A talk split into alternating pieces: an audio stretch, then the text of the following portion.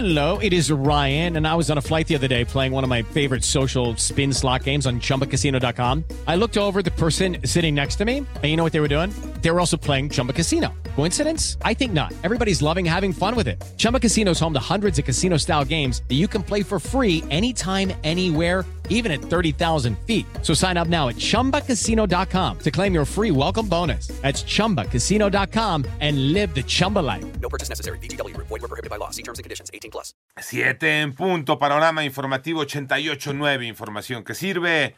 Yo soy Alejandro Villalbazo en el Twitter, arroba mm, Villalbazo13.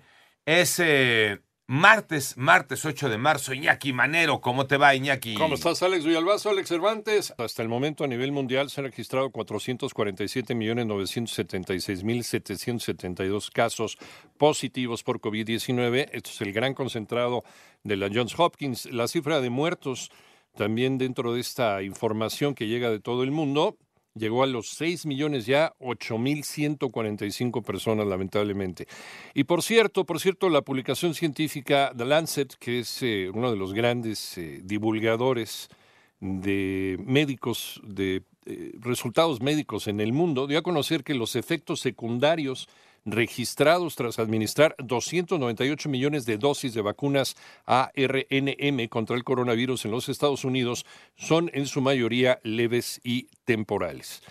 Vamos con las cifras de la pandemia en México, las tiene Moni Barrera. La Secretaría de Salud informó que en las últimas 24 horas se notificaron 1.684 nuevos contagios y así se alcanzan 5.566.669 casos confirmados de COVID y 42 muertes en un día para un total de 319.901 fallecimientos. En la semana epidemiológica que se analiza disminuyó 41% el número de contagios estimados. En los últimos 14 días, 25.964 personas reportaron signos y síntomas de COVID-19. Se consideran casos activos y representan 0.4% del total registrado desde el inicio de la pandemia. Asimismo, 4.853.879 personas se han recuperado de la enfermedad. En 889 Noticias, Mónica Barrera.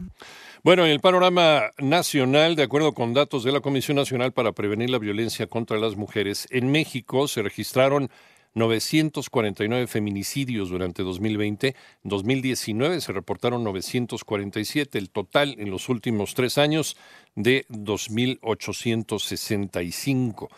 Por cierto, una niña de 13 años fue asesinada al exterior de la unidad habitacional Fobiste, José María Morelos y Pavón, en Ecatepec, Estado de México. Hasta el momento no hay detenidos. Y en Michoacán, la Fiscalía del Estado confirma que más de una persona habría sido objeto de disparos durante los hechos violentos en San José de Gracia. Hasta el más reciente reporte oficial se identificaron indicios de 11 personas. Y esta mañana se reportaron las primeras detenciones tras los hechos de violencia en el Estadio Corregidora en Querétaro. Se trata de 10 hombres capturados luego que se dio cumplimiento a 21 órdenes de cateo. Se trata de Jesús N., José Alfredo N., Iván N., Jonathan Carlos N., Víctor N., Adrián N., Juan Manuel N., Eduardo N. y Edgar Emanuel N. En tanto, algunos lesionados del Estadio Corregidora ya fueron trasladados a sus estados de origen. Manolo Hernández. Al momento, 22 de los 26 lesionados que ocuparon hospitalización tras la trifulca del sábado en el estadio La Corregidora ya fueron dados de alta. Tres de los dados de alta fueron trasladados a Jalisco para que continúen con su recuperación. De acuerdo a un comunicado de la Secretaría de Salud del Estado de Querétaro, dos tuvieron que ser trasladados vía aérea, otro más vía terrestre. Hasta el momento, en el Hospital General de Querétaro permanecen dos pacientes hospitalizados, entre ellos Esteban, quien resultó con las lesiones más graves y se encuentra intubado tras lo ocurrido el pasado sábado y a quien en redes sociales habían dado por muerto. Es el joven con un escudo del Atlas tatuado en el pecho. Quienes fueron trasladados en helicóptero iban acompañados por un familiar, mientras que quienes han sido trasladados por tierra han sido escoltados hasta los límites del estado para evitar cualquier problema. En 88.9 Noticias, Manuel Hernández. El panorama internacional como parte de una nueva ronda de negociaciones. Rusia anunció un alto al fuego en varias ciudades de Ucrania a partir de hoy para permitir la evacuación de civiles. Y autoridades de Guatemala evacuaron a cuando menos 370 personas de comunidades asentadas en las faldas del volcán de fuego debido al incremento en la actividad en la que se registró expulsión de ceniza y lava.